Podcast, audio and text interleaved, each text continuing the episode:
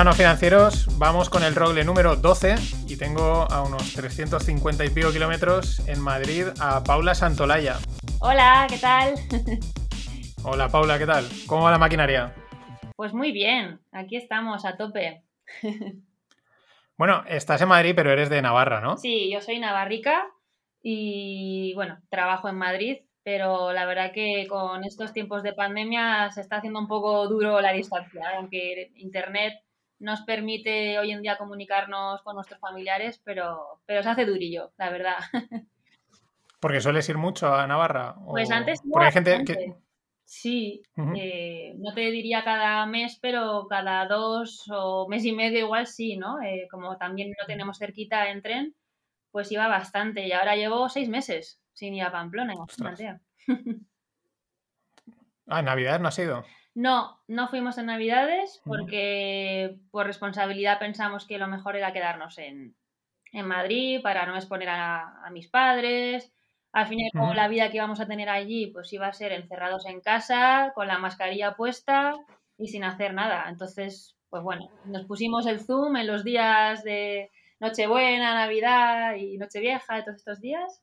Y, y, bueno, pues como si estuvieran en casa, al fin y al cabo, pues es lo que toca y ya habrá más Navidades.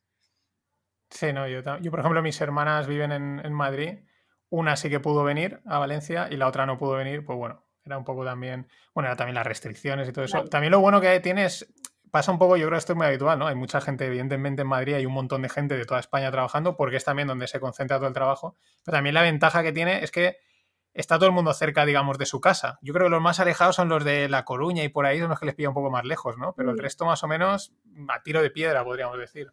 Sí, sí, no, yo la verdad que tengo suerte de que aquí tengo a mi hermana también y, bueno, pues estuvimos las dos acompañándonos, pero lo tenemos muy fácil para ir a Pamplona, realmente son tres horas desde Madrid. Pero bueno, ahora mismo es lo que toca, la responsabilidad. ¿Y cómo llevas, que te lo he visto por redes sociales, lo de que no vayan a ver San Fermines? Buf, pues mira, eh, cuando los cancelaron el año pasado lo llevé mal, la verdad, porque yo no me he perdido ninguno y, los que somos de allí lo vivimos con mucha intensidad. Pero es verdad que este año ya no solíamos que no iba a haber. Entonces no ha sido tan fuerte el impacto de la noticia. Pero, pero triste, triste por, sobre todo por, los comercios de allí, que al fin y al cabo son los que se mantienen gracias a, las fiestas, ¿no? Pero bueno, pues es lo que, bueno, lo que toca. Aquí estamos un poco igual con las fallas. Bueno, el año pasado nosotros lo que pasa es que las fallas pillaron justo en la... O sea, era, era en el mismo momento, pero son ahora en marzo, y era justo cuando empezaba, o sea, y era evidente que no, no iban a ver. Bueno, bueno, ahora digo que era evidente, pero en aquel momento era como, ¿cuándo van a cancelarlas? ¿Sabes? Porque no, no decían nada. Y ya estas, pues también un poco te la olías. Lo que pasa es que es un poco, no sé si te pasa, la sensación está rara en la que entendemos, o sea, de, que no se haga, ¿no? De, de, que no se haga este tipo de festivos, pero por otro lado tienes ahí un, un diablillo que dice, ¿y no puede ser un poquito, una pequeña verbenita, un, un algo, no sé, una mención reducida, ¿no? Aunque sabes que no es, no toca, ¿no? Pero ahí hay esa, esa contradicción, no sé si te pasa a ti también. Sí, en, en, Pamplona estaban pensando, si la cosa va bien, pues hacer algún pequeño acto simbólico, ¿no? Pues para celebrar un poquito esos días, pero, pero no sé, no sé en qué acabará, no sé cómo estaremos de aquí a julio. Ya, al final, bueno, cuando te, yo al final piensas, cuando tenga que ser, que sea bien hecho y ya está. Y que se pueda disfrutar. Porque también a veces una cosa así a medias, luego te, te, yo creo que te deja hasta casi peor sabor de boca, ¿no? Te queda como. Sí. Sí, es mejor hacerte la idea de que no va a haber y si hay el, el año que sea, pues lo coges con más ganas. Bueno, pues hoy he traído también a Paula porque ella es, tienes un blog o videoblog, no sé, no sé cuál de las dos, las dos cosas, pero no sé por cuál de las dos te decantaría, sobre todo dedicado a tecnología. ¿Qué, es, qué, definirías más? ¿Videoblog? ¿Blog? Bueno, es ambas cosas, pero ¿cuál, cuál es más el, punto fuerte? Pues a ver, soy un poco todo. Soy blogger con B, soy blogger con V, pero si nos remontamos al pasado, digamos que todo empezó con el blog. En 2012 lo abrí, aunque ya escribía antes en la aquella plataforma que se llamaba Fotolog, que teníamos todo el mundo. Buah. Sí, sí, sí. No, ya es que somos, somos un poco mayores ya, pero, pero, pero sí, ahí me introduje, aunque con temas que no tenían nada que ver con, la tecnología. Yo hablaba un poco de todo, ¿no? En esa época la gente hablaba de su vida personal o, subía fotografías, bueno. Y de ahí pues eh, decidí especializarme un poco más y abrí mi, mi propio blog en otra plataforma y ahí empecé ya con temas tecnológicos. Y es verdad que el, blog es algo que no he querido perder nunca porque, porque a mí me gusta mucho escribir y, leer, sobre todo. Y hay seguidores que llevamos pues, igual 11 años juntos. Y, yo creo que eso no se puede perder todavía. Aunque tengamos otras plataformas como ahora los vídeos, que es en lo que yo ahora me estoy especializando más, en, en todas las redes sociales, pero los blogs están ahí por algo y yo creo que no hay que, no hay que perder la esencia, ¿no? No, son, son, importantes también a nivel de SEO y de Google y todo esto. De momento, lo, lo, que, lo que sabe leer Google es las letras, por así decirlo, ¿no? O sea, siguen teniendo. Y hay gente que lee, ¿no? Que esto es una cosa que hace a veces que en Twitter se había comentado, ¿no? Ya la gente no lee, la gente no lee. Y ha habido gente que ha dicho, pues no, mirar, hay gente que lee que sigue leyendo los blogs y yo creo que al final para gusto los colores. Pues eh, es curioso, pero yo creo que hay una brecha generacional ahora mismo y la mayoría de la gente que lee blogs, eh, pues igual es de 40 para arriba. Eh, es curioso. O sea, la gente joven dicen que cada vez lee menos y yo por eso es algo que quiero reivindicar, ¿no? A mí me encanta la lectura y me encanta escribir y sigo blogs muy interesantes que, yo animo a, la gente a que se abra y a que, a que los siga, independientemente de que luego, oye, las redes sociales eh, te permiten otras, otras vías, ¿no? De, de vídeos, directos y podcast, pero, pero bueno. Sí, pero es que es un poco, también un poco la, que yo también estoy un poco en contra, ya no, yo es que a escribir me, me cuesta, ¿no? Me da, me da pereza, porque no soy de, no soy de letras. Pero es un poco la, tendencia esta de todo rápido, ¿no? Hoy en día, todo rápido, condensado, eh, mm, lo que le llaman este, el TLDR, ¿no? Too long didn't read. Y, por eso es como, sí, sí, dámelo en un vídeo rápido, explícamelo rápido y fuera, ¿no? No voy a ponerme aquí a leer un blog, ¿no? Pero sin embargo, mm, tiene, eso es lo que dices, ¿no? Tiene también mucho valor y, luego aparte es que es muy importante, también lo digo, a nivel de SEO y tal, es, es importantísimo. Sí, sí, sí, totalmente porque eh, mm, ahora me he, quedado, me en blanco, ¿no? ¿Y, qué más experiencia? Sí, es que se me, se me, han cruzado las ideas. Sí, bueno, y, más experiencias. Sí, perdona. No, no, más experiencias del tema del blog, ¿no? De cómo te ha ido, cómo qué sensaciones te ha dado, cómo has ido evolucionando. Eh, también un poco lo empezaste a hacer por placer, eh, por curiosidad. Mm, ¿Cuál es tu visión? O sea, ¿hacia dónde lo quieres llevar? Sí, bueno, yo ya te digo, empezó, empecé a escribir en este blog, pero luego es verdad que he ido evolucionando, ¿no? Y, comencé con los vídeos, que como sabes, pues bueno, yo hago, hago divulgación de, temas tecnológicos.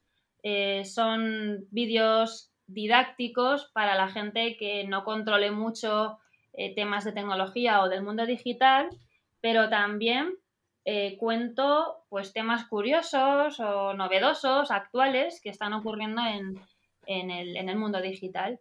Y así fue como pues poco a poco empecé a hacer vídeos para Instagram, para YouTube. Y, y, bueno, ahora poco a poco me estoy introduciendo en otras redes sociales como bueno, de momento estoy estudiándolas. como vale. Porque claro, eh, Twitch ya es otro nivel. Yo lo que veo ahí, por ejemplo, es más de, gamers, ¿no? De, videojuegos, que está muy bien, pero todavía ahí no. Yo estoy viendo un poco cómo funciona. Pero en principio es hago las dos cosas, o sea, dedico tiempo al mm. blog y, a los vídeos, básicamente. No, o sea, Twitch empezó como orientado a gamers, pero ahora ya empieza a ser mm, de todo. O sea, empieza ya a entrar, están estamos justo ahora, ahora ya está empezando a entrar mm, cualquier emisión en directo, eh, se está empezando a hacer ahí. Yo también la estoy ahí valorando, viendo a ver cómo si haría algo, pero aún no, aún no, no sé, aún no me apetece dar la cara, ¿no? es un poco... Es, pero sí que, por ejemplo, ayer vi a, a las nueve y media, ayer viernes, eran las nueve y media y estaban en, un indirecto estaba Samuel Hill, que es de JM Ventures, de una de inversión de startups, Corti, que es de Product Hackers, y otros dos que también hacen podcast y estaban hablando de Clubhouse en directo, ¿no? Estaban haciendo ellos una conversación los cuatro en directo que estuvo, la verdad, bastante bien.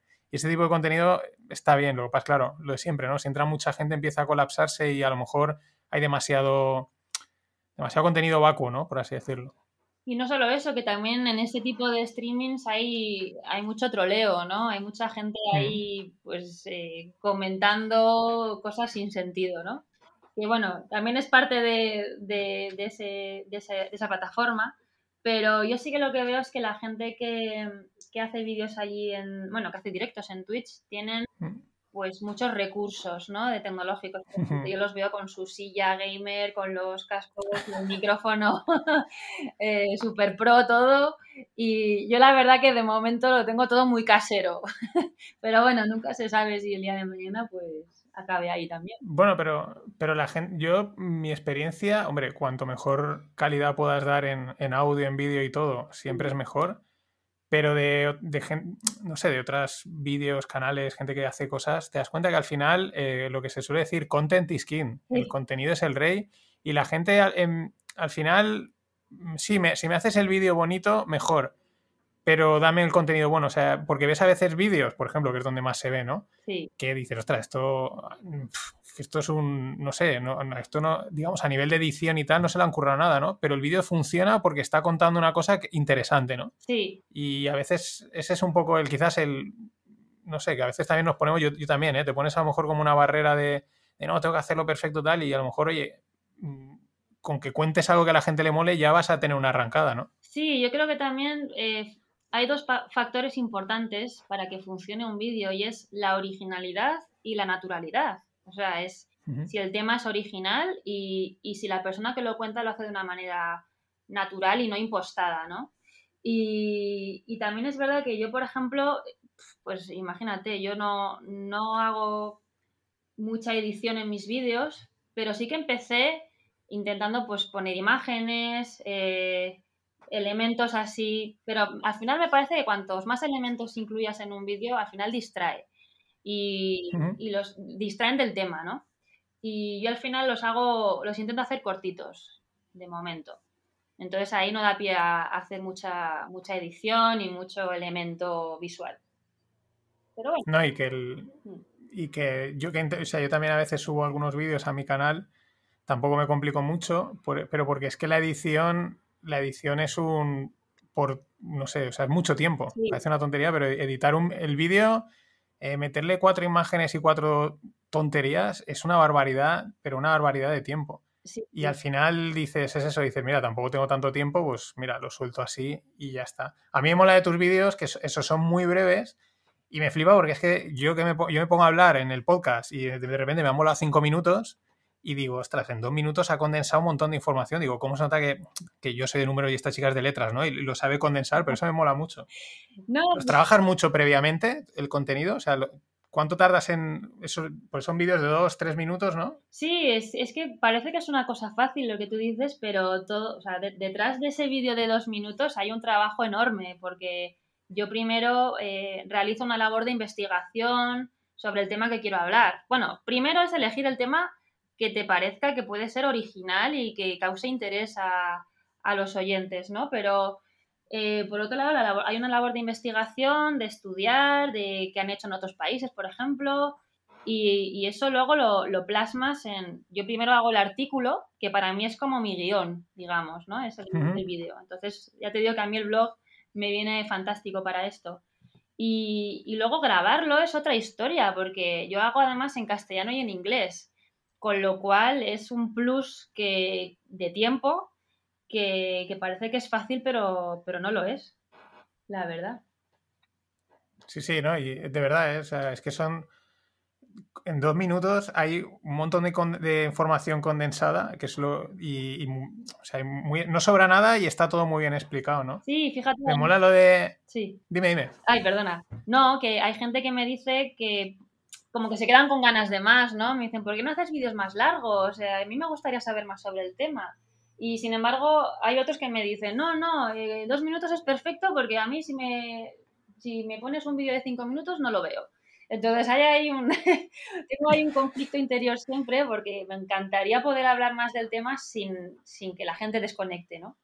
Entonces, y bueno, también por lo que dices del tiempo. Yo además tengo mi trabajo aparte y, es complicado compaginar. Pero... Claro, no, pero bueno, es que esto, lo de los oyentes o videntes o los seguidores, es algo complicado siempre. Mm, hay un o sea, y esto ya lo, esto solo lo dice Jeff Bezos, lo decía este el de Apple, que no me sale el nombre, Steve Jobs, pues es decir, tienes que oírles y tienes que tomar nota de lo que te dicen y algunas cosas sí, pero luego hay otras cosas que tienes que literalmente pasar de ellos y seguir tu camino porque entre comillas te pueden volver loco en ese sentido, de decir, oye, algo más corto, algo más largo, habla esto, no hables de esto, eh, tira por aquí, tira por allá, ¿no? Y es como, hay un punto ahí en el que sí hay que oír y hay que tomar nota, yo lo hago también de lo que me comentan y tal, pero luego hay cosas que digo, no, yo esto voy a seguir esta línea porque si no acabas haciendo un Frankenstein que pierde lo que tú decías, pierde esa autenticidad, ¿no? Sí, Sí, yo reconozco que soy muy perfeccionista y todo lo que me escriben, siempre que sean críticas constructivas,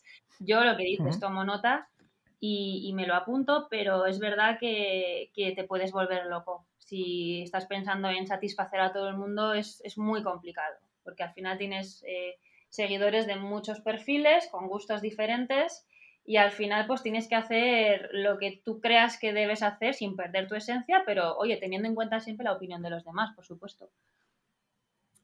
Claro, no, yo, te digo, o sea, yo lo veo, o sea, entiendo las dos, a mí me parece que los vídeos que haces tienen mucho valor, como has dicho, son divulgativos muy concentrados y para, pues eso, para divulgar la tecnología, ¿no? Para que cualquier persona entienda, esté un poco al tanto de qué va y, pero sí que es verdad que a lo mejor, pero claro, para eso pues, podrías hacer otro vídeo más extenso, ¿no? Decir, bueno, pues esto para los, para los que queréis más tralla, pues aquí os dejo uno de 5 o 10 minutos, ¿no? Pero yo lo veo bien, o sea, yo ya te digo, me parece que está, está muy... Y oye, ¿y qué has dicho de comentarios? Así anécdotas, comentarios que te han llamado la atención, alguno que hayas dicho, joder, esto, así alguna anécdotilla que lleva ya tiempo y seguro que tendrás alguna que contar. ¿Anécdotas te refieres a...? De, comentarios, de cosas que te han escrito, que te han dicho, eh, que te hayan llamado la atención. ¿O ha pues sido todo así normal? La verdad es que no he encontrado con nada especialmente raro, porque yo reconozco que la gente como que tampoco se moja mucho en estos temas. Curioso. Y, pero bueno, sí que me encuentro a ver, Facebook, por ejemplo, que, es una plataforma totalmente diferente, ¿no? Con otro tipo de, gente eh, que la utiliza, sí que ahí me encuentro con comentarios más raros, ¿no? De gente que te escribe por privado, eh, más que para comentarte sobre el tema, pues para otras, con otras intenciones, digamos. pero, pero así comentarios muy raros, no, sí que me encuentro con gente muy, pues que gente que no entiende muy bien me han llegado comentarios de, ¿y esto qué es? Por favor, ¿lo puedes explicar más fácil? Y fíjate, lo que no entiendo que es fácil de entender, pues igual para otro no lo es. Y también me he encontrado con gente que, con padres. Eso sí, los, comentarios que más así me pueden, más, eh, más curiosos, digamos, o más impactantes son los de padres preocupados por algún tema que, que puede perjudicar a sus hijos o que no saben cómo lidiar pero, pero sí, de ese estilo. Sí. ahora, este ahora lo tocaremos, el tema de los datos, que da para bastante.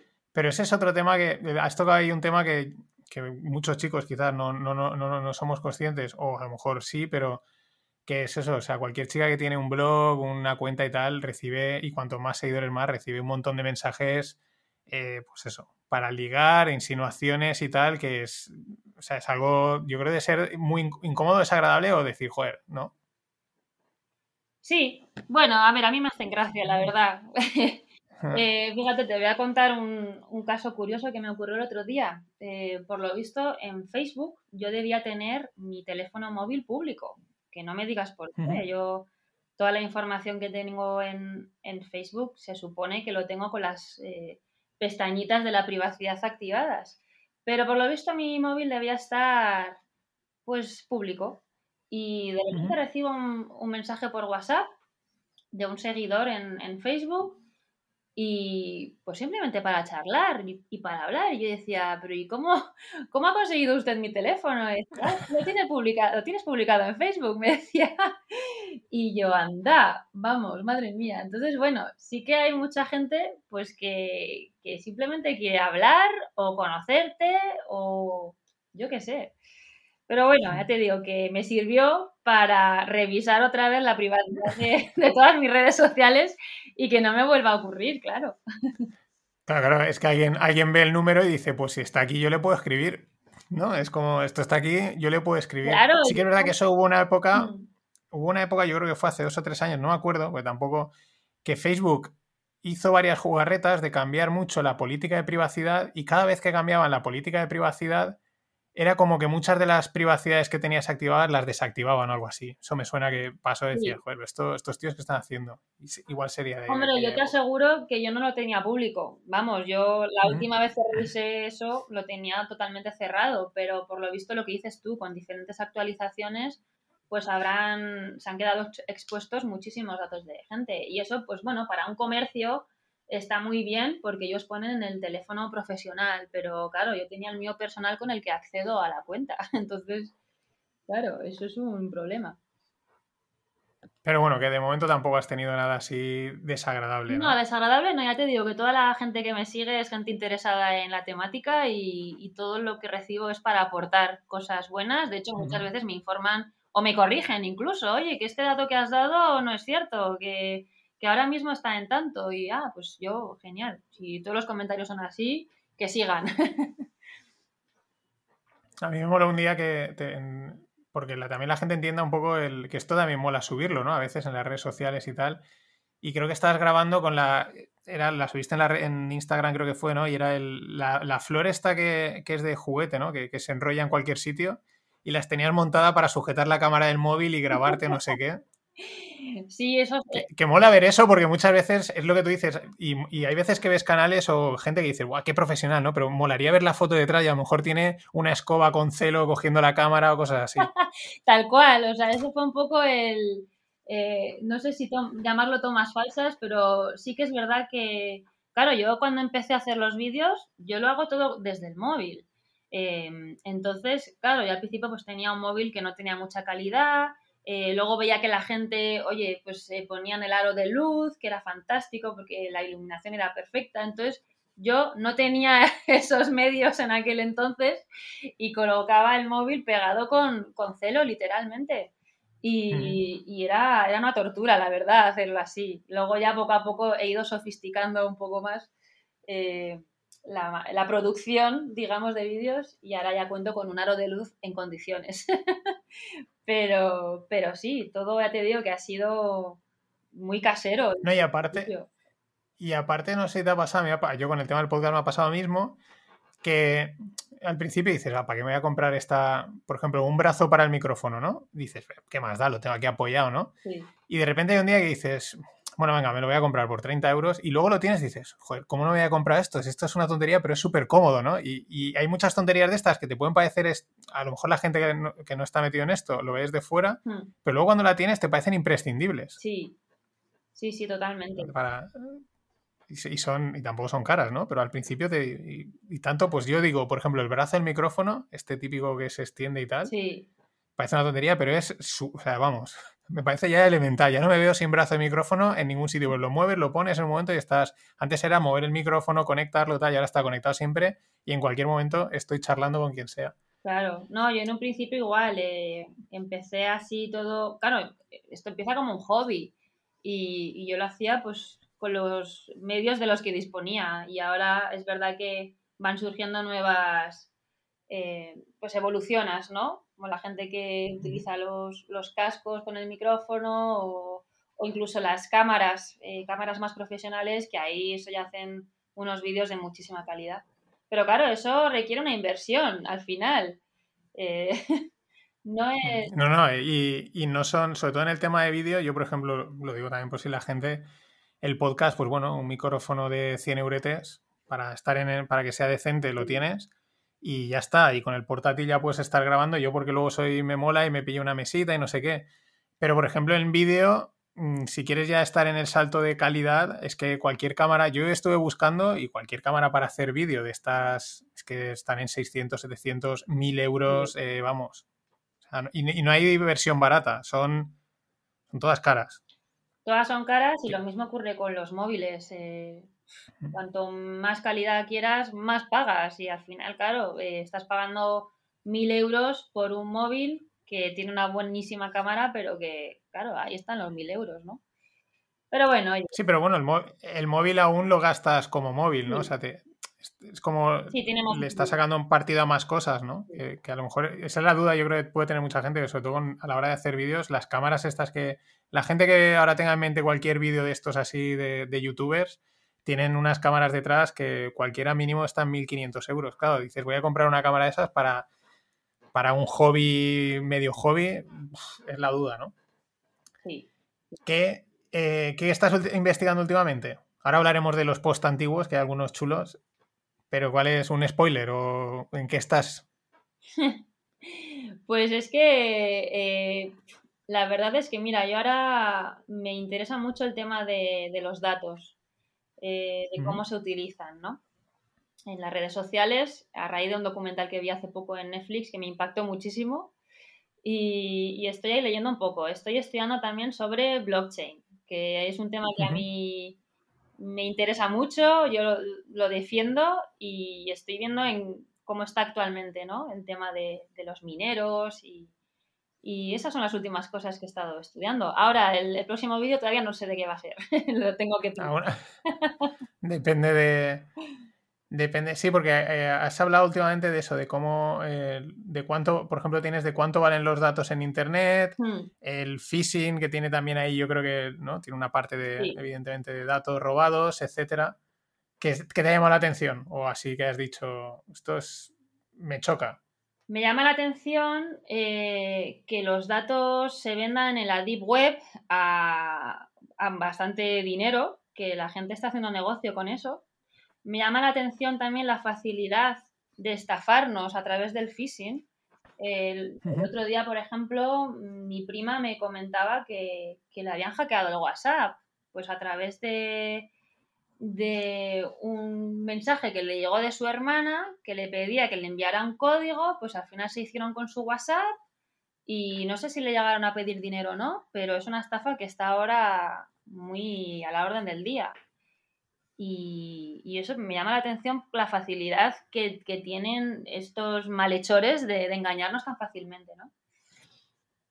Porque ¿a cuánto, ¿a cuánto se venden los datos? Eh, pues a ver, en, no sé dónde lo vi, en, la Web creo que estaban a medio dólar o casi un dólar, pero sí, imagínate, con millones y millones de usuarios, claro, claro. pues haces un, negocio. Sí, sí, no, sí.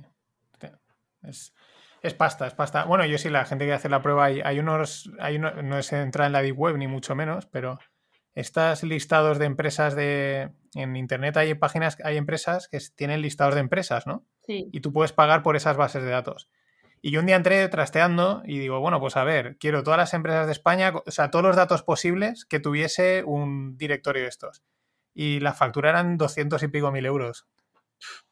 y, y, empezaba a, no sé, era un 10 céntimos o algo así, o muy poco, ¿no? Por registro, es decir, imagina, una empresa una empresa, pues el CIF es un registro, la, dirección otro registro, ¿no? Y así a lo mejor pues una empresa puede tener 10, 15 registros y decir, bueno, es que no sé cuánto era, un céntimo, cinco céntimos, 10 céntimos por registro. Y dices, bueno, pero cuando lo marcabas todo, claro, todas las empresas de España con todos los registros, eh, una base entera de datos te la vendían por eso, entre 200 y 300 mil euros. Claro, es que tú piensas que puede ser un céntimo o lo que te digo yo, medio dólar por identificación. O sea, que cada vez que tú lo te identificas o te logueas, digamos, pues ya son, es medio dólar, que parece que es muy poquito, 50 céntimos.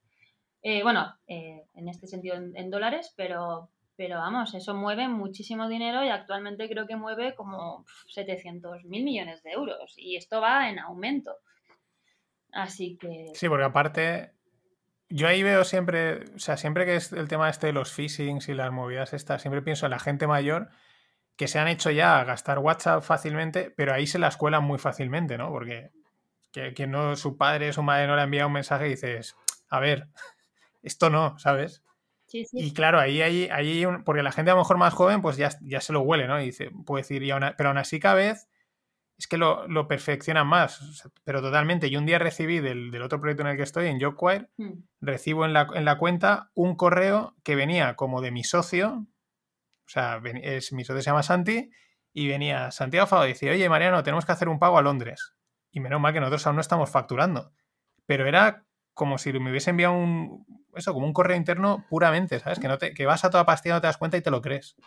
No, es que eso que dices de, de que los jóvenes igual se dan más cuenta, no te creas, porque es lo que dices. Eh, las técnicas de phishing cada vez son más sofisticadas, utilizan el logo de la empresa, eh, la misma, el mismo formato de letra, el mismo lenguaje y al final te se hacen pasar por, por alguien que tú piensas que es de confianza, tanto si es tu un familiar o un amigo como una empresa. A mí me ocurrió con, con, el, con mi banco, por ejemplo. Cada, hace poco me llegó un email pues, que me pedían pues, mis datos bancarios o actualizarlos y yo decía, sí, claro. Bueno, y en ese momento no me lo creí, pero, pero ahora, por ejemplo, hay otro tipo de estafa que es por teléfono.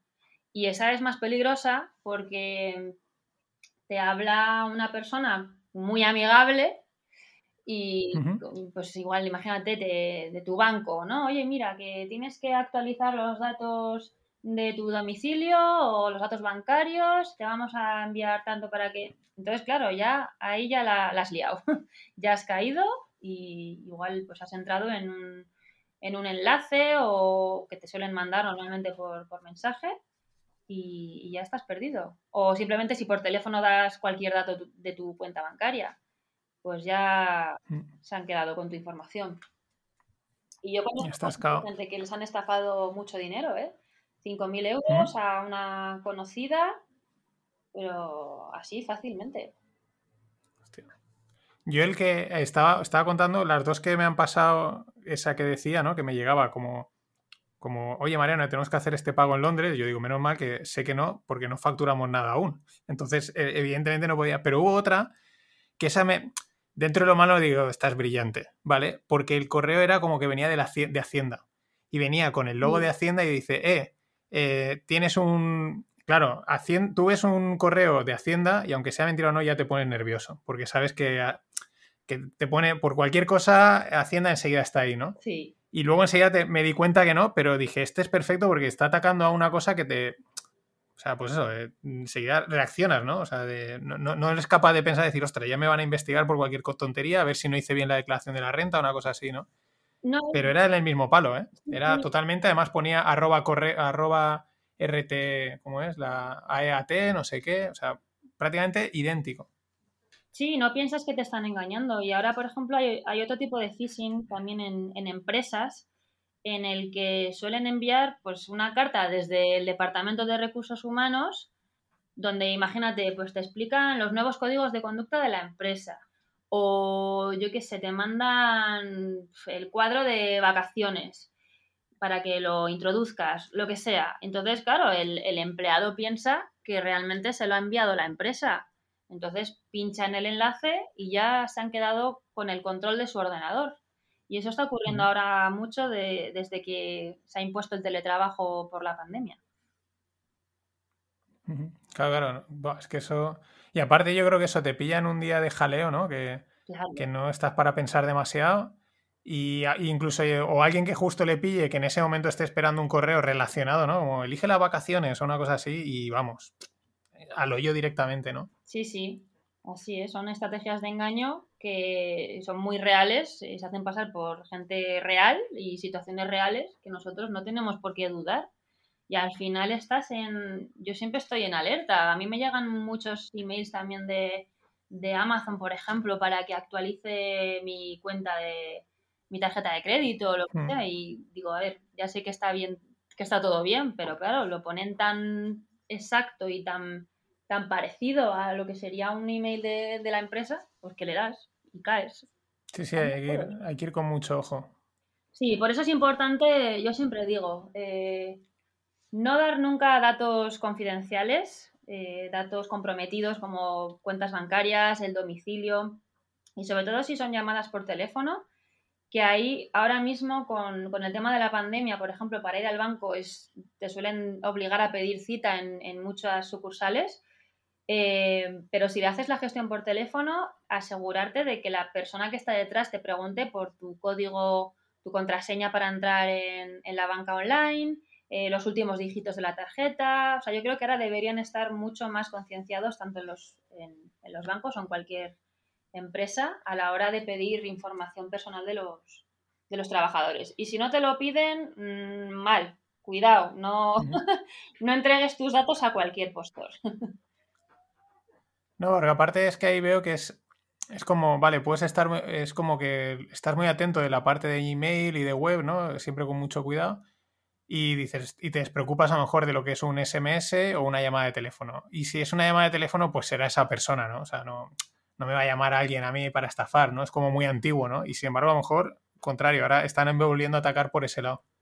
Sí, y también están llegando, mucha gente cae, que esto me resulta muy curioso, eh, de gente que les llega un email de alguien que vive, pues no sé, en, Sudamérica y que quieren, eh, que están enamorados, que quieren vivir en España y que a ver si les pueden dar dinero para, pues eso, para viajar a España y la gente cae la gente cae y les da el dinero. Muy curioso. No, pero es igual que, por ejemplo, en el mundo de las finanzas últimamente llegan muchos, la gente lo pone en Twitter, ¿no? El correo que dice, invierte 240 dólares y gana 2.400 con Bitcoin en, en 24 o 48 horas. Dices, mira, que aunque Bitcoin suba como un cohete, eh, pero la gente cae. O sea, cuando lo envían es porque hay gente que cae. Es que eso es una cosa que te sigue chocando mucho, ¿no? Sí, sí, sí, sí. Y, de lo que comentabas de los padres, que, o sea, claro, ahí que, vale, la privacidad de los hijos, pero ¿por qué te preguntaban así más en concreto?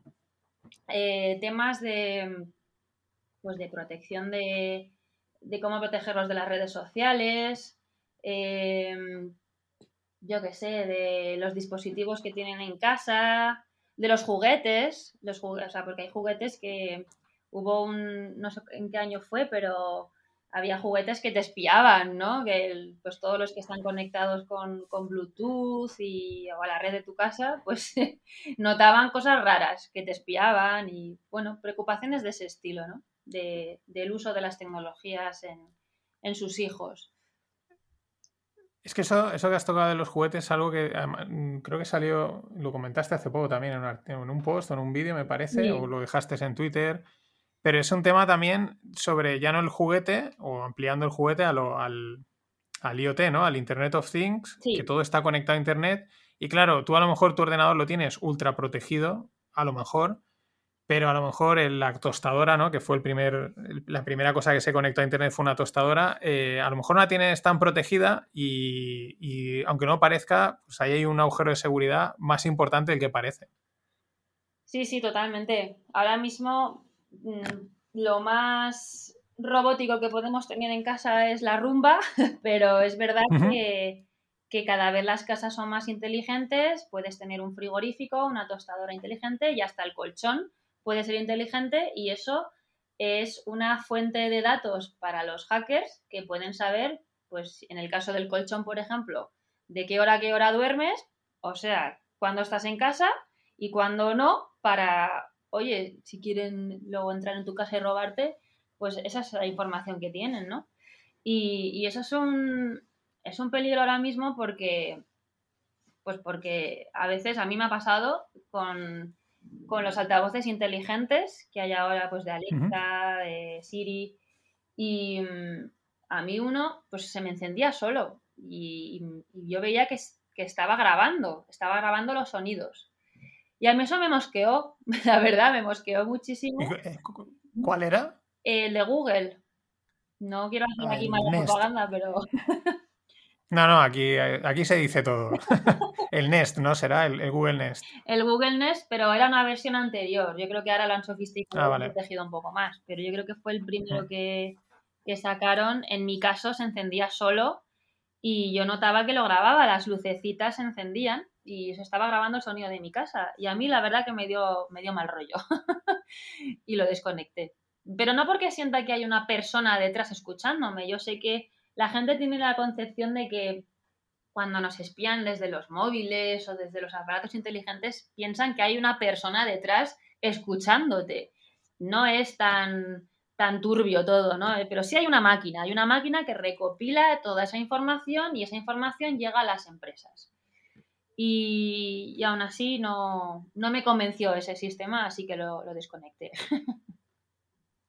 No, eso, eso, eso por un lado te da, o sea, lo que decías, te da tranquilidad decir, vale, no hay una persona, es una máquina, pero luego lo piensas y es casi peor, ¿no? O sea, es decir, no mm. soy nada, soy un, código, mis conversaciones, mis textos o lo que sea, soy un código, ¿no? Es que no soy ni una persona realmente para Google o para toda esta eh, maraña de inteligencia artificial, que dicen, no sé qué es peor, casi preferiría que me escuchas una persona, por igual un día le llamo y le digo, hey, Peter, ¿qué tal? ¿Sabes? Claro, no, pero es que eso quiere decir que realmente estamos gobernados por una inteligencia artificial, que nosotros pensamos que, el ser humano controla la inteligencia artificial y que tiene total conocimiento y, control sobre su uso, pero es al revés. La inteligencia artificial ya nos está controlando a nosotros. Y eso no lo podemos evitar, porque además va a más. A mí me ha venido a la mente un meme que veía hace poco, que era rollo una conversación de WhatsApp en la que el, chico, ¿no? O la chica le dice que sí, ¿no? O sea, como de rollo de, matrimonio, de mm. amor algo así. Y es como que, pues supongo que la chica es la que le dice, oye, sí, ¿no? Vamos a quedar, ¿no? Y, de, la siguiente imagen era un montón de gente en una sala de control que ponían en WhatsApp y todos abrazándose y tal. Y dices, pues eso es lo que molaría en realidad, ¿no? ¿No? En vez de una máquina, un, servidor, y por lo menos hay gente ahí y podrías hasta hablar con ellos, ¿no? Sí, hacerlo, humanizarlo un poco, ¿no? Al fin y al cabo, aunque... me están, exacto. Y a lo mejor puedes llamar a la sala y decir, oye, ¿qué hago? ¿Cómo continúo esta conversación para ligarme a esta chica? No, pues haz esto, tal, no, no es un ordenador todo. Bueno, eso existirá. Yo creo que crearán el asistente personal eh, que cada uno tendrá uno, no sé, a través de, no sé, unas gafas, por ejemplo, o yo qué sé, eso existirá, ¿eh? ya, ya, existe eh, a nivel virtual, pero se hará, yo creo, factible muy pronto. Bueno, por ahí, por ahí va un poco, no sé si has visto la película Her. No, no, no la he visto. Pues la, peli pues la película Her, que es de... Ahora no me acuerdo del chico, yo creo, no sé si es, no me acuerdo del actor, pero es uno de estos de ahora, no sé si es Joaquín Fénix, puede ser, no lo sé. Pero bueno, en la película Her va de eso, el, eh, le crean un asistente virtual del que él se acaba como medio enamorando, le acaba recomendando y ahí hay un mix entre, entre eso, entre la, un, asistente virtual y la realidad. ¿vale? Está, está, está guay, sobre todo porque ahonda en esa, en esa línea a la que hace tres o cuatro años, o no sé cuándo salió, te parece algo así un poco, ¿esto qué es? Pero es que vas viendo, como es lo mismo que Black Mirror, que cuando lo veías decías, bueno, qué rayada, ¿no? Pero es que vas viendo cosas que dices, pues, pues ya no son tan rayadas. Sí, había otra serie en HBO, me parece, que no me acuerdo ahora cómo se llama, pero era igual, era, solo que en este caso era, em, esto era, estaba representando el futuro, ¿no? Pero era sobre un chico que se moría y él había contratado previamente en vida un, digamos, un seguro o, había contratado con una empresa que su, su memoria y sus recuerdos se quedaran eh, plasmados en un dispositivo, ¿no? Y entonces eso hacía que esta persona viviera eh, después de muerto, digamos, en un resort, ¿no? Tenían ahí con, con pues, comida riquísima, un spa, eh, un jardín enorme y se enamoraba de su asistente virtual, de su asistente personal, que era una persona en vida, o sea, una persona viva, que se comunicaba con él a través de este, de este sistema.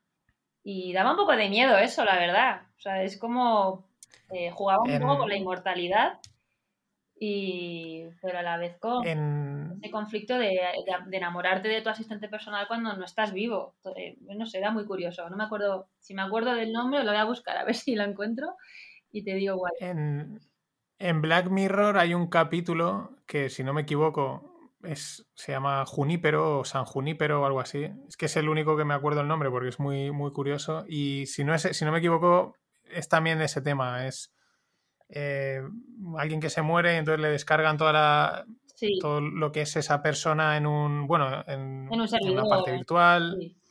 Y luego se... Pero es que Black Mirror toca varios de este tema, porque también en Black Mirror hay otro que tocan que es el de el de la chica que se muere y entonces le envían una especie de robot a casa que es la propia chica y le han descargado, le han generado la vida de la chica y, interactúa con ella, o sea, es... Pero lo peor es que son de hace años, lo veías un poco así rayante, pero es que mm, vas viendo un poco hacia dónde va avanzando todo y dices, pues no lo veo yo tan, tan, ya no parece tan, tan, tan raro, ¿no? No, y la mayoría de esos casos ya ocurren en la actualidad. Lo que pasa es que es verdad que lo, lo plantean desde un punto de vista más dramático y hmm. casi hasta, no sé, apocalíptico. no, creo que eso, o sea, yo creo que en Black Mirror, aunque es una serie que sirve para eh, despertar conciencias, eh, es demasiado dramático y demasiado eh, pesimista, digamos. Yo no quiero tampoco que la visión del mundo digital sea así, que todos pensemos que, que, eso, es, que eso es así, que es, un, que es destructor del ser humano. No lo creo. Pero bueno, está muy bien para ver lo que podría ser el futuro.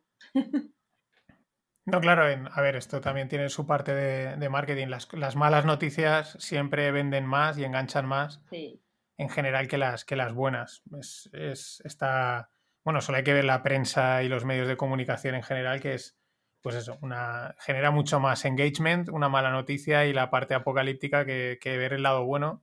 Que muchas veces yo creo que luego la realidad es al contrario, ¿no? Lo que no parecía bueno acaba siendo bueno y otra cosa que no lo pensabas es lo que acaba siendo malo. Así es, efectivamente. Porque las redes sociales lo que ha pasado es que eh, al final mola mucho estar todos conectados y tener, pues eso, porque por ejemplo yo estos podcasts o estar eso conectado ahora contigo, pues es gracias a redes sociales, oye, te, vienes al podcast tal, no sé, qué decir, permite conectar y todo esto que mola mucho, pero luego es verdad que lo que se comenta, ¿no? Es, sin quererlo queriendo se han generado una manera, eh, una adicción, que la tenemos todos. O sea, aquí hay poca gente que pueda decir que no tenga un punto de adicción a las redes sociales y al mundo digital. Sí, lo, malo de esa adicción es que parece que solo tenemos dos opciones, o estar mm, totalmente conectados con el mundo, tener todas las redes sociales posibles, o, lo contrario, eliminártelas y, ser un, un, marginado social, que es lo que, lo que ocurre. Hay mucha gente reticente a hacerse redes sociales, a utilizar incluso el email.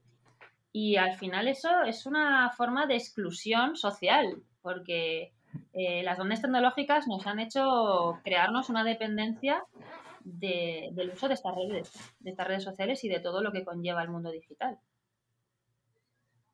No, y que te pierdes, o sea, el dilema está en que te pierdes un lado bueno, que es conectar con gente, o estar al día, por ejemplo, lo que hacen tus amigos, tu familia, etcétera, pero eso te lo pierdes si estás fuera de las redes sociales. Pero claro, por otro lado también pues puedes caer eso en, no en la edición, pero en perder también a hacer mucho tiempo, en engancharte a lo mejor en conversaciones o en peleas, ¿no? Que a veces pasa en Twitter y tal, que dices, pero esto qué, qué hago aquí, ¿no? O, sea, eh, hay ahí... Pero es que yo, por ejemplo, no he visto que hayan tampoco, eh, no digo cursos, programas, o, o sea, oye, cómo usar las redes sociales, pero no desde un punto de vista digamos, técnico, ¿no? De entrar aquí, clicar, sino desde un punto de vista más, digamos, psicológico, ¿no? De cómo relacionarnos con las redes sociales y extraerles lo bueno y, dejar, y, ser, y saber dejar a un lado lo malo. Claro, eso es lo que intento hacer yo con, mis vídeos. Yo tengo, siento que tengo la responsabilidad de, educar, ¿no? Y al final eh, es verdad que hay que tener presente que las redes sociales, lo que ocurre en Twitter, en Instagram, no es la vida real. O sea, todo es... Mm, las opiniones que se pueden dar muchas veces son, es puro marketing eh, para tener seguidores. Entonces, hay que estar presentes en el mundo real, en la vida real. A veces el, simple hecho de, oye, dejar el móvil en casa y salir a dar un paseo y ver el mundo, que parece que es que nos lo perdemos. Y también parece que eh, cada vez que viajamos tenemos que sacar fotos a todo sin realmente disfrutar del momento. Y, es verdad que yo sí que intento eh, educar, porque esto, este, esta adicción la han provocado las grandes empresas que también tienen la responsabilidad de, educar a, la sociedad. Porque yo fíjate, el otro día vi un documental en, Netflix que se llama El dilema de las redes sociales, no sé si lo has visto, Eh, no, no lo, tengo pendiente. Pues mira, lo, recomiendo. me espero, lo que, me espero a que pase el hype, que está todo el mundo hablando de eso y lo veo ya a posteriori. sí. Pero me lo puedes contar, ¿eh? No pasa nada. O sea, me puedes hacer el spoiler. No, no te pues, si, quieren que corten, ¿no? no, yo reconozco que cuando terminé de ver esta serie me dieron ganas de quitarme todos, eh, todas las redes sociales y, y de dejar el móvil en casa aparcado. O sea, te aseguro que que te da esa, esa sensación, ¿no? Pero sí que eh, te das cuenta de que hay gente dentro de, los, de, las grandes tecnológicas que, que sí está concienciada en que hay que mejorar el uso que le damos de las redes sociales, no solo el, el publicitario o el mercadeo de datos que se produce, que también hay un departamento de ética eh, que está encargado de presentar soluciones para que la gente no sienta que, están tan controlados y manipulados por las redes sociales o por las grandes tecnológicas en este caso. Y es, muy interesante, la verdad, yo te lo recomiendo. Sí, lo miraré. A ver, yo es que, por ejemplo, una vez que entendí el. Ahora no me acuerdo cómo le llaman, el no sé qué, el retention hack o algo así. Bueno, mm, por ejemplo, cómo consigue, cómo consiguió Facebook y lo que intentan, ¿no? Eh, la historia cuando empezó, ¿no? Es decir, tú te logueabas en Facebook, pero ¿cómo consigo que tú vuelvas a entrar, que te enganches, ¿no? Y lo que ellos pretenden es conseguir que tú, que sea una costumbre tuya entrar en Facebook, en Instagram o donde sea, ¿no? Entonces, claro, lo que empezaron haciendo era que tú, cuando te etiquetaban en una foto, ellos te enviaban un correo, una notificación diciendo, te han etiquetado. Pero no te decían ni en qué foto, ni quién, ni nada. O simplemente, pues imagínate, Paula te ha etiquetado. Sí. Ya, pero ahí generaban ya ese enganche de, en qué foto, o Paula ha comentado sobre ti, qué ha dicho de mí, y luego ya eso ya no lo hacen porque ya el enganche ya está generado, ¿no? Que es un poco... Y pero es que eso lo digo porque desde el punto de vista de las aplicaciones, de redes sociales, de cosas de Internet, si quieres que tu aplicación funcione tienes que conseguir eso. Es, complicado, o sea, es, una cosa complicada porque si no haces eso, la gente no, lo, no, no va a coger la costumbre de gastar la aplicación. Pues sí, mira. Y por eso... Sí. Ay, perdón, te he cortado. Que ese tema. No, que por, eso digo que es importante, eh, aunque ellos quieran, eh, parte del éxito de una aplicación está en ese hype, en ese enganche que te genera, y realmente la clave está trabajar en el otro lado, en que eh, sepamos relacionarnos con, la tecnología, con las redes sociales, seamos conectar y desconectar, y aquellos temas como sacar lo bueno y, y saber dejar lo malo fuera. Sí, ese tema lo abarcaban también en este, en este documental y es que eh, a pesar de que mucha gente piensa que Facebook siempre ha querido vender nuestros datos con todo lo que ha ocurrido de los escándalos últimos pues, de Cambridge Analytica y otros más, em, a, Facebook no le interesa vender nuestros datos, le, le, le interesa utilizarlos para realizar predicciones sobre lo que vamos a hacer. O sea, eh, digamos que Facebook es como un visionario, puede llegar a saber hasta si vas a dejar a tu pareja antes de que tú lo sepas. Porque, eh, pues al fin y al cabo, ellos también ven si, es, si esa persona comienza a abrirse con otras relaciones ajenas, ¿no? O sea, y, lo que te digo, hay más objetivos más allá de, de, la publicidad, que es lo que solemos ver habitualmente en las redes sociales. Hay objetivos como el engagement que decías y hacer scroll incluso y aumentar el, el uso eso es lo que le interesa en este caso a Facebook y a todas las redes sociales. Eh, todo, todos estos objetivos tienen sus algoritmos concretos y, al fin y al cabo tú eres el que le das los objetivos al ordenador, digamos, para que pases, o al ordenador, al, dispositivo, para que pases más tiempo en, ese, en esa red social. Y yo en este caso creo que falta regulación. Y no me refiero a, a que cada estado elabore su propia normativa, sino que falta regulación también en las empresas. Y mientras eso no exista, eh, las, grandes tecnológicas van a hacer con nuestros datos lo que queramos y, seguiremos siendo adictos y, dependientes de ellos. Es que es, complicado porque nosotros, por ejemplo, en YoQuire, el proyecto que tenemos, a ver, no somos a nivel de Facebook ni toda esta historia, ¿no? Pero, claro, ¿qué hace Google? Google dice, mira, cuanto más tiempo pase la gente en tu página, yo te doy puntos, ¿no? Para el SEO, para posicionamiento. Entonces también intentas hacer cosas para que la gente pase más tiempo en tu casa, en tu página. Una de las cosas de esas es el scroll. El scroll es que hace mucho porque tú llegas al final de la página y de repente se te ha cargado más página. Y parece una tontería, pero eso hace que a lo mejor en vez de tirarte 30 segundos en la página, te tires un minuto y medio. ¿Eso qué pasa? Que hace que luego Google te dé muchos más puntos y aparezcas más. O sea, es como hay un círculo vicioso bastante eh, que es como que sí, vamos a hacerlo bien, pero luego por otro lado dice, ya, pero es que si lo hago bien, esto no funciona, ¿no? Tiene, y no somos, o sea, nosotros no tenemos ese el nivel de Facebook y esta gente. Pero de hecho, por ejemplo, lo que decías, hay un, no me acuerdo cómo se llama, hay un tío con rastas, que es un, uno de estos de los que empezó en el mundo tecnológico y es uno de los primeros, que no sé si sale en el, en el social dilema este, que es uno de los primeros que Sí, sí. No sé cómo se llama. No me acuerdo, pero no, tiene, redes sociales, ¿no? Él es ajeno a todo. A todo eso. o sea, bueno, él empezó en el mundo de internet, o sea, creó un montón de empresas, pero él y él lo explicaba en un vídeo de hace unos años, decía, yo conozco a todos, conozco a todos estos, al de Twitter, al de Facebook y al tal. Dice, yo sé que toda esta gente, cuando empezaron las redes sociales, las empezaron a buenas. Lo dice, dice, no, no tenían ningún mal fin las redes sociales ni nada de lo que se ha creado en internet, para nada. Dice, pero ahora son algo totalmente malicioso. O sea, empezaron de muy buena fe, vamos a conectar gente, que la gente opine, tal, ¿no? Twitter, Facebook y tal. Dice, pero claro, ahora, ahora es todo lo contrario a lo que habían empezado. Mira, se llama Jaron Exacto, Jared, ¿no? Jaron. Exacto. Sí. A Jaron, exacto, exacto, sí, porque me acuerdo, el, nombre sí que me suena. No me acuerdo el nombre exacto, pero sí. Sí, y claro, esto también lo hablaban allí. Es que eh, el botón de me gusta de Facebook no nació como una fuente de ingresos, sino como una manera de expresar la opinión de los usuarios sobre algo que les gustaba y les interesaba. Eh, pero claro, con los años se ha pervertido tanto ese botón que, ahora es hasta malo, no solo porque genera ganancias, sino porque genera eh, depresión en, en los jóvenes hoy en día. Si no reciben un like, no son nadie. ¿Y, ¿Y, qué me dices de los no likes de YouTube?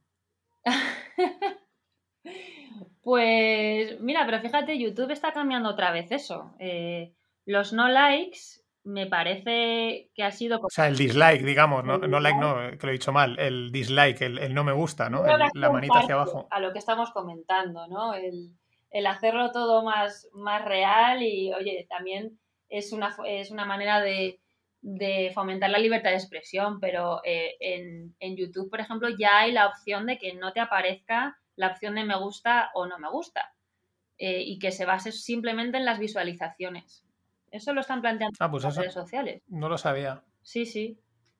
Y en Instagram creo que lo iban a instalar, el, iban a quitar el corazoncito del me gusta, pero todavía... Es que ahora que lo has dicho, ahora que lo has dicho me ha venido a la mente de hace, de hace ya un tiempo de haber oído eso, que Instagram se estaba planteando quitar totalmente los likes y fuera, pero hace ya un meses. Y claro, igual es lo de siempre, sí, si lo quitamos va a caer la actividad porque lo saben, saben que si quitan las, los likes eh, pierden información o tal, ¿no? Sí, pero te decía lo del. Porque yo también tengo algunos vídeos en YouTube y, a ver, la gente puede, evidentemente, opinar, o sea, hacer lo que quiera, ¿no? Pero me llama la atención el no me ha gustado, ¿no? Y es que realmente, como un día vi a, otra persona, decía, eh, hater es igual a engagement, ¿no? Dices, el, el, que no me ha gustado es el que realmente le quiere que lo hagas bien, ¿no?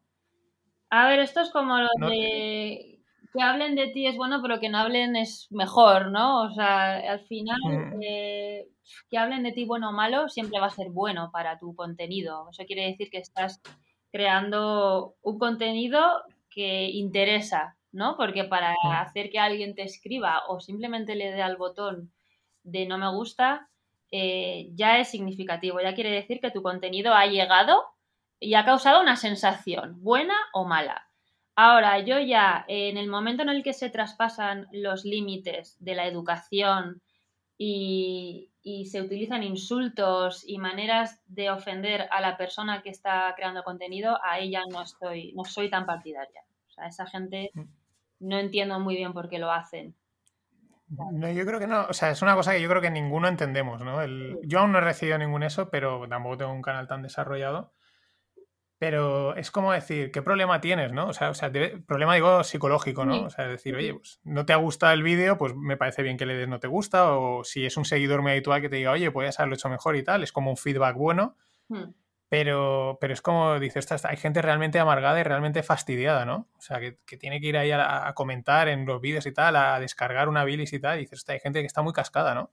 Sí, y que hay gente que, a ver, hay gente que le da igual, hay influencers que, que, no les importa esos comentarios, no hacen caso, pero hay gente que se los toma muy, muy en serio y, y eso ha llegado a casos de depresión e incluso de suicidio, ¿no? De, la, de los comentarios haters. Entonces, mm, yo lo que dices, algo les pasa por la cabeza para, para hacer eso. Algo malo. No, a mí me, eh, hubo un día que veía un, era un podcast también, creo, que era de Samuel, Samuel Hill tiene una, una, es que el tío lo está petando con su newsletter que se llama Suma Positiva, que la envía todos los sábados y habla de distintos temas, ¿no? Y no sé en qué, ah, en Kaizen, que es otro podcast que está funcionando mucho de Jaime de Santiago, y hablaban de, de, los seguidores, ¿no? Y decían, no, pues parece que no, pero yo cuando me baja un, un, suscriptor decían, a mí me duele un montón, dice, joder, me está ocurriendo la newsletter, y, alguien que tiene una newsletter con 10.000 seguidores dice, pues seguidor arriba, seguidor abajo le debería dar igual, debería estar curtido, ¿no? Y, hablaban los dos amigos y decían, no, no, no, yo, joder, estás ahí currándotelo y uno que te baja te, te pica ahí, te duele, ¿no? No sé si te pasa lo mismo o estás ahí totalmente curtido y dices, mira, los que suben bien y los que bajan, pues hasta luego. No, a ver, yo tampoco tengo muchísima, mucha cantidad de, seguidores, ¿no? no como, como estos que has comentado, pero sí que es verdad que cuando en Twitter, sobre todo, que es donde más se ve, bueno, en Instagram también, pero en, en Twitter, cuando veo que me ha bajado, aunque sea uno, digo, ay, ¿por qué? ¿no? Y, no le achaco a que lo esté haciendo mal, sino probablemente a que no tengo una rutina de, de uso. Al fin y al cabo, pues subo cuando puedo. O sea, yo creo que para tener éxito hoy en día en Internet, en las redes sociales, tienes que subir contenido continuamente, casi a diario. Y claro, yo es algo que no siempre lo hago. Tengo temporadas que por trabajo pues no me permite utilizar mucho las redes sociales, no me da tiempo. Y otros en los que estoy muy activa. Entonces, yo creo que lo achaco un poco a eso, a que no soy muy constante o no tengo una rutina como, como otros, eh, otras cuentas que suben a diario o cada miércoles, por ejemplo. Pero, pero bueno, tampoco me importa especialmente. Pero bueno, eso también, ahí volvemos a entrar. Eso de la. Es verdad que la continuidad es o sea, la persistencia es buena, pero es que también entran los algoritmos. Los algoritmos premian esa continuidad. O sea, hay, dos cosas. A la gente, digamos, el saber que tú publicas el miércoles a las 10 de la mañana, pues a tus seguidores mola porque a, a las 10 dicen, pero lo mismo, es el engagement, ¿no? Es, ah, vale, a las 10 hay artículo de Paula o hay vídeo de Paula, ¿no? Vale, esto está bien porque, oye, es con tus seguidores, ¿no? Es como un programa. Pero es que los algoritmos premian eso, premian mucho esa constancia. Es ese bucle del que estábamos hablando. Sí, fíjate, a mí me ocurrió en TikTok que reconozco que no, todavía no, no uso mucho esa aplicación, pero sí la quería, la quería utilizar para hacer vídeos de trucos tecnológicos o de algún tema así interesante, pero eso sí que ya es mucho más cortito. Y subí, el primero que subí, o el segundo, no me acuerdo, pues solo tengo dos, eh, llegó creo que a los casi mil visualizaciones en media hora. Y yo decía, pero ¿cómo puede ser esto? O sea, no entendía. Y sin embargo, subí otro y llegó a las 300, menos de la mitad. Y al final es lo que dices, los algoritmos es lo que premian o no, pero tampoco premian al que más sube, sino al final eh, los algoritmos cada vez cambian. O sea, puede, lo que te mm. digo, eh, puede que suba eh, de visualizaciones un vídeo de alguien que acaba de introducirse en las redes sociales o de alguien que sea muy, muy, muy conocido nadie entiende cómo funcionan realmente los algoritmos de cada red social. No, no, porque van, van cambiando y van. Ahora, por ejemplo, dicen que en Instagram eh, me contaba una, amiga que es. Bueno, tiene, tiene una cuenta bastante desarrollada, en, o sea, bueno, bastante, veintipico mil seguidores. Y en Instagram y decía, es que ahora Instagram lo que quiere es que lo hagas todo allí, o sea, que le subas el Reels, el post, la story y todo allí. Y eso es lo que te premia ahora Instagram para que, pues claro, para competir con TikTok y que no se te disperse, ¿no? Y, pero es que eso va cambiando constantemente. O sea, es un, es un jaleo enorme y es eso. Y hay veces que también, eh, pues eso, eh, dice, mira, este vídeo sí, este vídeo no, por la razón que sea. Eh, yo, por ejemplo, mira, el otro día en Twitter, en un, en un hilo, o sea, cuando pasó lo, del, lo de GameStop y el short squeeze, había un hilo y había una gente que estaba explicándolo y entonces yo tenía una infografía y la puse, ¿no? Con un comentario ahí metido en el hilo. Puse la infografía y decir, esto es lo que está pasando, que era de otra persona y la mencioné. Bueno, pues ese empezó a recibir likes y me entraron como pues, 50 o 60 seguidores que pasé pues de 580 a casi 650, ¿vale? Sí. Y, pero está en un hilo, ¿vale? Y luego, sin embargo, el otro día hice, subí otro vídeo de coña que tuvo, mm, es el vídeo que más retweets ha hecho, más likes, pero una barbaridad, mucho más, y no me subió ni un seguidor. Y, son de estas cosas que dices, no entiendo nada. Yo, bueno, yo sigo publicando lo que me apetezca y tal, pero lo que a priori debería haber metido mucho más seguidores, no, y tuvo un montón de, repercusión para lo que yo tenía. Y sin embargo, el otro, que está ahí en metido, perdido, también tuvo likes y tal, pero pum, pum, pum, pum, pum. son, a mí eso me pasa también. Los vídeos que tengo más currados son igual tienen menos, eh, menos visitas y sin embargo un vídeo que he hecho más espontáneo o incluso un, no sé, un story o lo que te digo, el vídeo de TikTok, pues ha tenido muchísimas visualizaciones. Y al final no sabes de qué depende, de qué depende. Lo que sí que es cierto es que nuestro querido Mark Zuckerberg eh, quiere evitar competidores y va a hacer lo posible para que Instagram cuente con las mismas opciones y posibilidades que tienen el resto de, redes sociales. sí, sí, al final es... Al final tienes tú que coger eso, lo que decías. Oye, yo voy a hacer los vídeos estos o lo que sea, lo subo, en... sigues tu marcha y los algoritmos que hagan lo que les dé la gana, que un día te dan bien, otro no y, ya está. Eso es. Eh, cuéntame, que es que lo tengo aquí guardado porque me moló bastante y ahí tendrás anécdotillas, el tema de worlds.com. esa, esa investigación que hiciste. Bueno, pues ese vídeo, fíjate, ahí donde lo ves, que fue un vídeo totalmente diferente a los que yo suelo hacer en, en, mi canal. Ahí sí que fui una auténtica gamer me grabé, me grabé desde mi casa, grabé el videojuego, me grabé a mí misma jugando. Y, eso, pues, fue una experiencia que tuvo bastante, bastante éxito, la gente me lo comentó. Y bueno, pues yo quería, había oído hablar de este videojuego que lo habían creado en los años 90 y permitía a los usuarios crear vidas virtuales, ¿no? A través de, bueno, tú creabas un espacio en 3D a modo de sala personalizada y lo curioso de este, de este juego era que tenía un chat en línea. Eh, ¿Qué pasó? Que, bueno, con el tiempo se quedó prácticamente abandonado, pues porque hubo otras versiones más exitosas como el Second Life. Y, sin embargo, eh, mucha gente era reticente a abandonar este videojuego. Y estaban los usuarios iniciales y originales de ese videojuego. Yo había visto muchísimos vídeos en, en, YouTube de gente que había jugado a este juego y que habían tenido experiencias un poco perturbadoras, ¿no? Pues porque decían que, que los diferentes mundos les transportaban pues a, a, igual una sala en la que había una pues, secta, otros, eh, otra sala de hackers y, y pues eso, pederastas, eh, otra sala en la que podías conspirar contra el gobierno, sea, millones de cosas que a mí me parecían muy, muy curiosas. Y entonces, pues dije, venga, ¿por qué no me voy a adentrar en este maravilloso mundo de Word.com, Words.com? Y casualmente lo hice en una noche de tormenta. O sea, estaba en Pamplona, fue muchísima casualidad. Y dije, qué mejor escenario para meternos en, en este profundo juego. Y... Voy a apagar las luces y que los armarios chirríen un poquito. así, fue. De hecho, en el vídeo se ve cómo cae un, rayo y me pega un susto de muerte. Pero bueno, el caso es que, bueno, aquí tengo que decir que los vídeos que yo he visto eh, le habían dado demasiado Mm, una temática de miedo y todo como muy terrorífico. Y no es, no fue para tanto. O sea, ahí yo me decepcioné un poco. No fue para tanto. Yo esperaba encontrarme a la calaña más profunda del mundo, de este país, ¿no? Pero. Al deep, deep web, ¿no? La deep web, totalmente. Y es un juego que no es de la deep web. O sea, simplemente te lo No, no, no.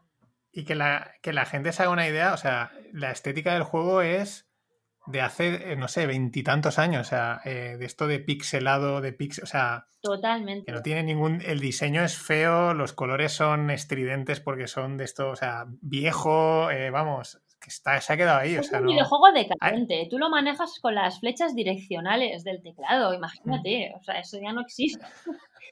Y bueno, es verdad que yo me encontré con gente, hice amigos, hice amigos con formas, porque claro, tú puedes caracterizarlo como quieras y con formas muy raras, eh, con cabeza de caballo, eh, con forma de fantasma o no sé.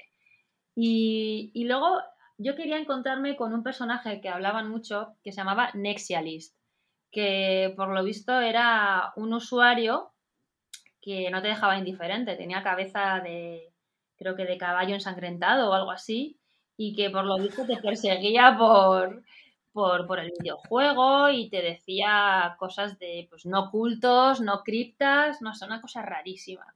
Y me lo encontré, me lo encontré, pero no lo pude grabar porque se me... Es un servidor que si no tienes un ordenador potente se te cae continuamente. Es muy complicado jugar a ese videojuego, o sea, eh, instalarlo, quiero decir. Y desde luego si tienes un Mac, imposible. O sea, así que si tienes el típico ordenador de, de Windows, que yo en, ese momento lo hice en Pamplona con uno de Windows que usaba hace mil años, pues me vino estupendo. Pero fue curioso y es verdad que sí que conocí gente que me, me hizo un tour por las diferentes salas, pero ahora está muy controlado. Hay muchísimas normas de comportamiento y, y al final a mí, por ejemplo, no sé qué hice, me puse a bailar delante de un speech que estaba dando uno y creo que me, echaron directamente. por esa tontería, ¿sabes? O sea que está muy, muy controlado ahora. Pero bueno, es curioso. Pero lo que... Sí, dime. Claro, lo que mola es que siga aún funcionando. Eso es lo que... O sea, un juego es súper antiguo, que en gráficos superados, eh, mil cosas, y ahí está. Hay gente ahí ¿Sigue funcionando? Ahí sigue funcionando y es que le han querido dar publicidad en los últimos años. Por eso muchísimos youtubers empezaron a hacer vídeos eh, para que la gente volviera a entrar y, ese videojuego volviera a tener la esencia que tenían en su inicio, pero no, lo han conseguido, porque la verdad que está, está totalmente muerto. no hay casi usuarios. Claro, claro. Y los que están pues son los creadores y ya está. la peña ahí auténtica de internet, ¿no? Es como a mí me pasa un poco, lo hablo, a veces con mis socios, de, los foros, ¿no? Los foros estilo foro coches y tal, que tienen un éxito enorme, pero tú entras y a nivel visual son una patada en el culo. O sea, es. quiero decir, no. Comparado con el internet hoy en día, ¿no? Que tienes todas las cosas ahí bonitas, hechas y tal, y la, mucho, la mayoría de los foros que funcionan siguen teniendo la estética de hace 20 años y siguen funcionando, ¿no? Es como la. Yo creo que ahí que es la peña más pura de internet. Sí, Sí, sí, totalmente. Foro Coches es además el, yo creo que el alma de los foros, o sea, ese, eh, sí, continúa siendo igual. Eso no, no Y no, lo que mola, lo que más mola de Foro Coches, y yo lo bueno, creo que en una, de mis newsletters pasé el podcast, lo entrevistó Alex Barredo en su podcast de Mixio al. Ah, no me acuerdo porque le llaman con un, con un apodo al, fundador de Foro Coches. Lo que mola es oírle a él. O sea, es, un tío que su foro factura no sé cuánto, no sé cuántos millones, si es uno o dos o diez millones de euros al año, no sé, una pasta, pero es un tío que dice, ya, yo, mira, viajo entre semana, los fines de semana estoy en casa y tengo todo subcontratado y le decía, oye, ¿no lo, podrías hacer crecer, que esto fuese más grande? Y dice, no, no, yo no me quiero, o sea, en pocas yo no me quiero complicar la vida. O sea, es todo lo contrario a lo habitual de tengo un negocio que lo puedo llevar al máximo, que valga miles de millones, el tío, no, no, con esto tengo bastante, ¿no? Podría hacer más, ya, ya, pero esto ya funciona, déjame estar.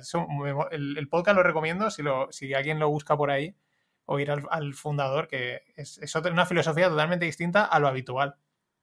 Sí, y es que además, pero no es por nada, Foro, Coches ha plasmado su formato en, los streamings de hoy en día. Al fin y al cabo, a mí no me resultan muy distintos en, Twitch o en cualquier eh, directo que se, ven que se ve ahora eh, tiene un formato parecido, ¿no? Con, muchos memes, con GIFs, con gente que escribe continuamente, no sé.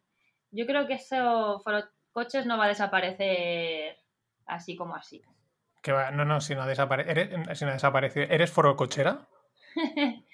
Yo sí, reconozco que lo soy. O al menos antes lo era más, ahora no tanto, ¿eh? no, digo, si, o sea, tienes, tienes, tienes acceso. Sí, sí, sí, sí. Ah, qué bueno. Sí, sí, yo digo, tiene, tiene... Sí, a ver, pero es que es un tema, yo alguna vez lo, he hablado en, un podcast de el tema de los memes y de los GIFs y, toda esta subcultura, que al parte también, y tú que tocas, eres del, eres una profesional del mundo de la comunicación también, o sea, es, un tema muy interesante, desde mi punto de vista, ¿no? Porque como se gastan ya de una manera muy habitual, incluso en webs, digamos, serias, ¿no? En términos de comunicación, el GIF, el meme, para explicar. Y claro, es que te das cuenta que es una cosa que explica en muy poco, explica muchísimo. Sí, con una imagen cortita en bucle ya, ya has conseguido transmitir lo que no has dicho en palabras. Y, lo mismo ocurre con los mensajes pues, de WhatsApp o de, de cualquier plataforma de comunicación que yo me acuerdo al principio cuando surgió WhatsApp, había una bueno, y cuando surgieron los emoticonos, ¿no? Que había una diferencia entre la gente que seguía escribiendo tal cual, y que igual sonaban hasta bordes, porque te decían, hola, ¿qué tal? Vamos al cine, y, era como, ay, ¿qué te pasa, no? porque estás tan serio. y ahora es como que todo lo tienes que acompañar con un emoticono para eh, expresar tus sentimientos si estás contento, feliz o simplemente quieres que la otra persona no te malinterprete y sobre todo en el trabajo. Eso ocurre mucho. A mí me, me pasa con, con, con compañeros que, igual suenan muy bordes y digo, oye, pero dices, ¿por qué me hablas así, no? Y te dicen, no, pero si estoy normal, si simplemente te estoy diciendo que tal, tal, tal, ¿no? Y, y sí, lo mismo ocurre con los, con los GIFs y los memes, que al final han conseguido que con una imagen comuniques más que con palabras. Pero yo he de decir que, que todavía no está perfeccionado. Eh, ocupan muchísimo espacio Ah, y, saturan cualquier servidor. Eso todavía lo tienen que, solucionar.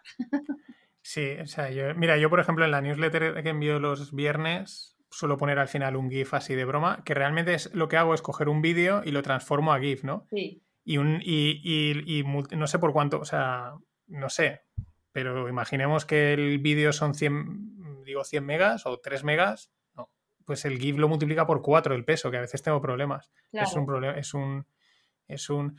Pero eso, por ejemplo, que has dicho, es una cosa muy interesante. Muchas veces, eh, lo que hablamos también de las redes sociales, de estas peleas, broncas o malentendidos o de estas cosas que pasan, es por eso, porque tú estás leyendo una frase y a lo mejor la otra persona te la, explico, te la, ha escrito de buen humor, tú en ese momento estás también de mal humor y la interpretas mal. Sí. ¿no? Es muchos, muchos lo que estás diciendo, ¿no? Y es verdad que ahí los GIFs, los, los emojis, que parecía una cosa, pues, ya ves, bueno, jaja, pero es que es lo que digo, a mí me, cada vez me ha sorprendido más incluso eso en, muchas webs de empresas y tal, que em, em, se empiezan a usar en los correos, en tal, para, bueno, también para darle un tono más informal, pero también para, bueno, pues para, romper un poco, para, digamos, entonar el mensaje, por así decirlo. Sí, sí, sí, totalmente. Pero también te digo que... Y luego Sí, dime, dime. No, no, no, di.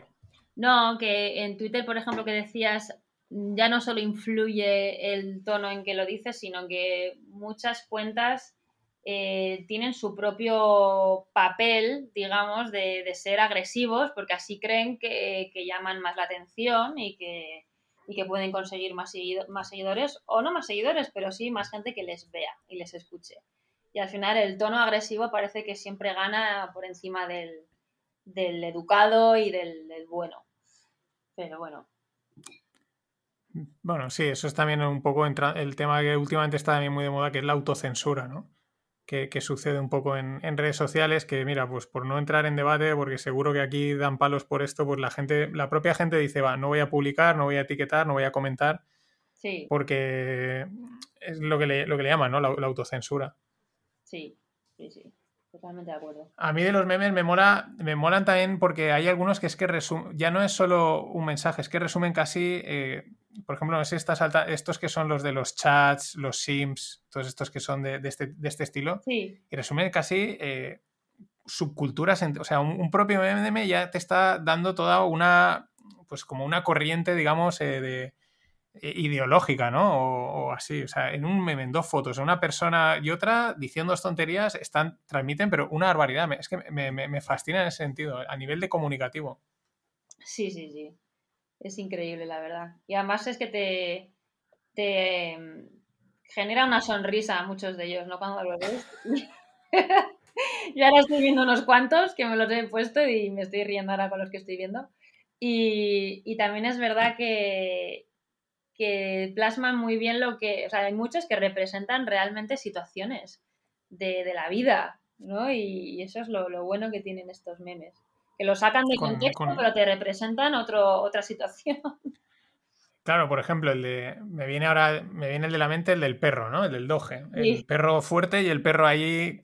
Y, esa tontería, porque es que es una tontería, pero está transmitiendo tanto, o sea, está explicando tanto de, lo que sea, que, que, molan un montón, ¿no? A mí me parece un fenómeno muy interesante y que es que aparte ves que va más, pero por eso mismo, porque al final también a nivel de comunicación, que esto también quizás tiene que ver con el tema del blog, lo que comentamos al principio. Sí. Claro, los seres humanos somos perezosos, somos perros por naturaleza. Entonces, cuanto más rápido lo pille, mejor, ¿no? Cuanto menos esfuerzo me, esfuerzo me cueste algo, mejor. Y eso siempre funciona, ¿no? Quizás hay el problema de la parte de la lectura y del blog, que realmente requiere un esfuerzo, ponerte a leer algo, incluso un libro. Y los vídeos, los memes, las imágenes, es como, es que no lo has visto y ya has cogido toda la información. Sí, pero es verdad que al final eh, estamos perdiendo la labor de escribir manualmente. Un, o sea, los, los memes que, que, recibimos, muchas veces nos comunicamos a través de memes o de GIFs y no, no acabamos escribiendo qué interesante, por ejemplo, o yo qué sé, siempre lo pones con un, todo es con un GIF, ya, ya respondes con un, o ahora, por ejemplo, en WhatsApp que están los que son como GIFs, pero que los puedes guardar, son más chiquitines. Sí, eh, los stickers. Los stickers, eso, que no me salía. Pues ahora, ahora están súper de moda los stickers y tienes eh, de toda clase. pero... Pero es que mola mucho. Sí, sí, sí. Es muy... O sea, yo, yo, yo tengo un amigo que nos molan los GIFs desde hace miles de años y siempre decíamos, ¿cuándo van a meter esto en WhatsApp? Decíamos, joder, ¿cuándo van a meter esto? Y me acuerdo el día que lo pusieron, que nos escribimos, y porque él vive en Alemania, y le, yo le decía, Nacho, si estuviese aquí nos íbamos a dar un abrazo, ¿verdad? Y decía, sí, sí, tío, esto lo llevamos esperando años. Claro, empezamos a bombardear con GIFs por todos lados porque nos molaba mucho. Sí, sí, sí. No, está muy bien, la verdad. Y bueno, no sé qué más. Es que hemos tocado todo. Es que lo del Worlds me, mola bastante. Eh, no sé, eh, ¿qué más cosas? Y si no, pues podemos ir cerrando si quieres, que ya llevamos un ratillo. Sí, si me apetece contar algo más. A lo tonto llevamos una hora y media, casi. Sí, llevamos, vamos camino de la hora y veinte. Hemos hablado de algoritmos, de privacidad, Black Mirror, redes sociales. Hemos hablado un montón de cosas. Y aparte, sé que ahora tienes compromisos, aunque me has dicho, no, no hace falta, pero lo entiendo. No, no pasa nada, ya. Así que voy a hacerte las dos preguntas que, estoy haciendo para cerrar. Sí. Eh, la primera es, bueno, hasta ahora hacía la pregunta, pero como todo el mundo me contestado lo mismo, la he cambiado. Hacía la pregunta de dime un sitio al que te mola ir a desconectar. Pero ahora la he cambiado porque todo el mundo me decía monte o playa a secas. Digo, bueno, pues ahora la pregunta que hago es eh, dime un pueblo al que, visitar de España. Un pueblo, pues eh, bueno, no sé si es pueblo o pueblo, pero tengo muchas ganas de ir a Aranjuez, que no he estado nunca y lo tengo muy cerquita de, de aquí de Madrid. Y, vamos, me encantaría pasar ahí un, día entero y conocerlo. Y, pero mira, yo sí te voy a contestar a la, de, a la de desconectar. Yo me iría a San Diego, que además yo de San Diego, California.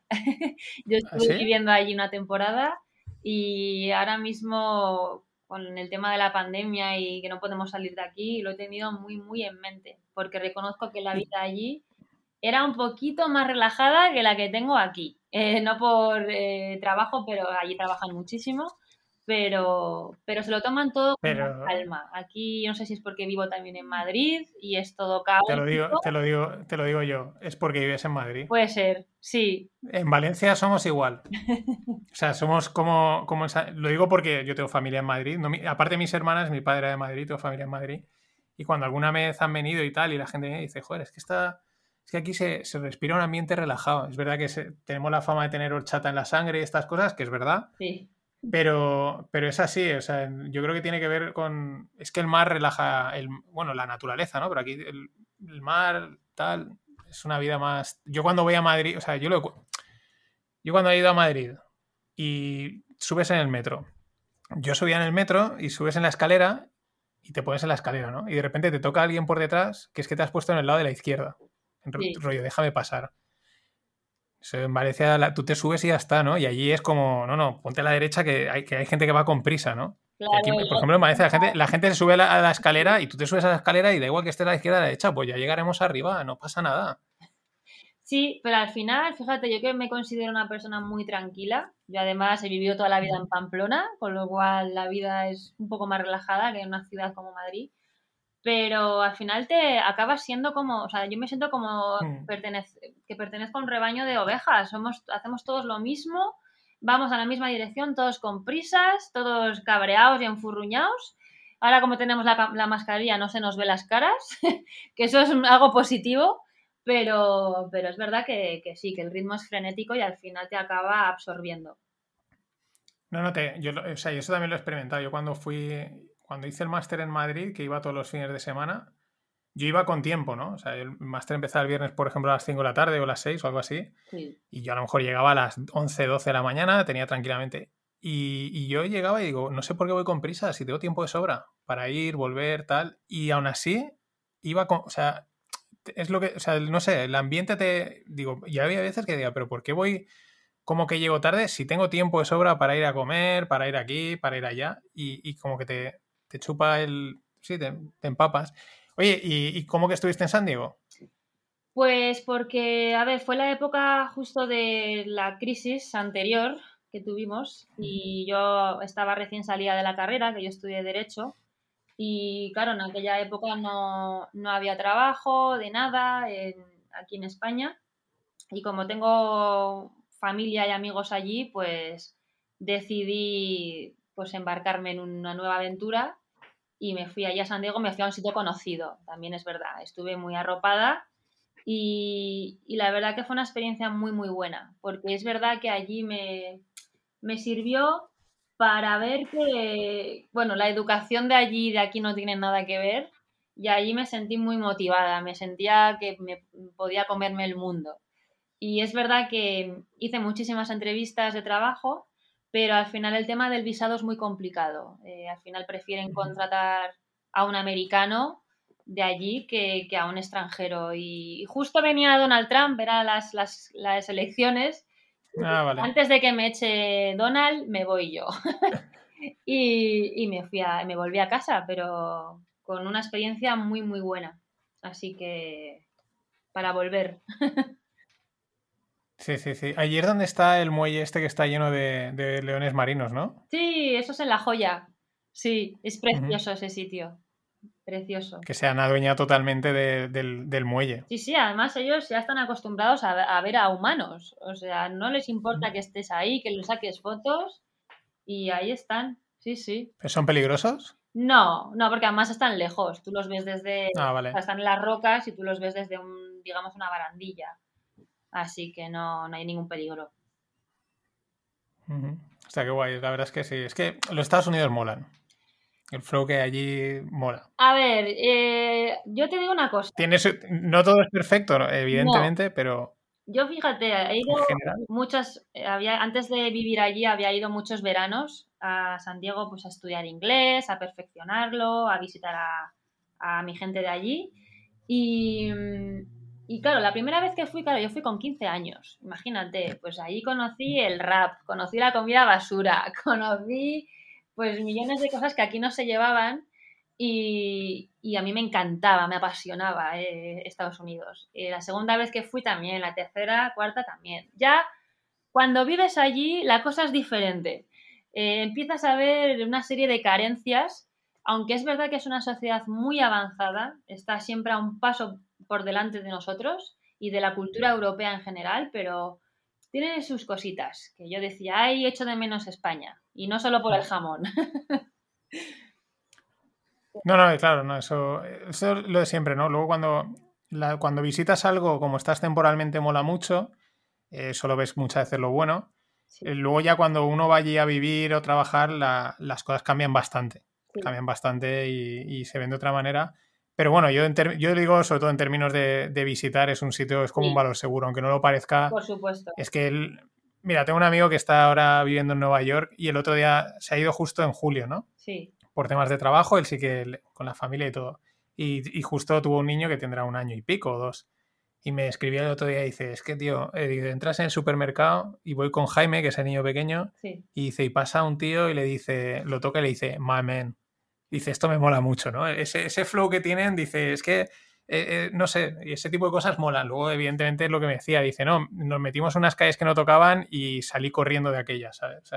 a mí, fíjate, me pasaba algo parecido y era, la gente es muy abierta allí y, y no sé si es que nuestra, nuestra ropa causa, claro, allí la gente no viste, en Europa la, gente, la moda es un poco más elegante, digamos, que allí. Allí visten como quieren, la verdad, aunque hay de todo, ¿eh? Pero, y a mí me, me, resultaba muy curioso y muy gracioso. Yo, por ejemplo, igual estaba en un supermercado o paseando por la calle y una chica que se cruzaba me decía, ay, me encanta tu vestido, o ay, me encanta el bolso.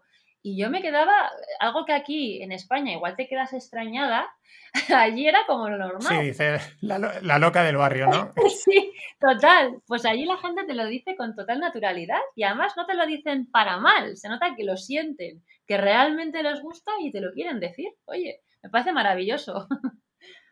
Sí, sí, la interacción. Yo la última vez que estuve en Nueva York, me acuerdo, éramos cuatro amigos, ¿no? Sí. Y estábamos, cogíamos el autobús y estaba, el conductor del autobús era el típico negro, obeso, grande, era el conductor. Vale, pues a cada uno que subíamos nos decía una frase distinta. Entonces tú subías y decía, good morning, decía, hey, how are you doing? Subía el otro, good morning, eh, what's up, man? Hey, get cool. Y cada uno le tenía una frase de estas de flow, le iba soltando a cada persona una y dices, joder, eso mola mucho, ¿no? Eso, ese, es el tema del rollo americano. Allí justo en, los autobuses la gente al, al bajarse dice, da las gracias al conductor que a mí eso me sorprendía. Se bajaban y decían, thank you, todos. Y yo, anda, igualito que en España, que un poco más y te arrolla. o sea que alucinante. Pero luego es, una sociedad también muy pragmática. Sí. Muy, muy pragmática. O sea, yo lo sé porque cuando, ahora hace tiempo no, pero hace años cuando seguía la NBA lo comentaba siempre el, fallecido, el gran Andrés Montes y Daimiel lo comentaban siempre, como ellos habían dicho mucho, dice, es una sociedad muy pragmática, es una sociedad que, quedan dos minutos para acabar el partido y ya se van porque fuera, ¿no? O sea, esto ya está acabado y, no me espero los dos minutos a acabar y muy, muy, muy pragmáticos, ¿no? Sí, sí, sí. Son otra cultura totalmente diferente. Vale. Y bueno, pues eso, entonces me quedo con San Diego claro, y Aranjuez. Y ahora la última pregunta que me vas a decir, claro, ya que me has dicho San Diego, eh, siempre pregunto también un restaurante o un lugar donde ir a comer, a cenar. Lo mismo, ¿eh? Que te mole ir simplemente, no tiene por la razón que sea. Así que me vas a decir uno de San Diego por lo menos y te dejo otro más. Pues, a ver, restaurante, es que, fíjate. sitio, sitio donde ir a comer, o sea, puede ser hasta un McDonald's, ¿vale? O sea, no, no restaurante, es un sitio donde ir a comer algo. Pues Como si es un puesto de callejero, me da igual. Un sitio que te mole. Sí, recomendar restaurante en sí, pero sí, sí recomiendo los pinchos de Pamplona. Yo voy a hablar de mi tierra también, que es lo que me toca.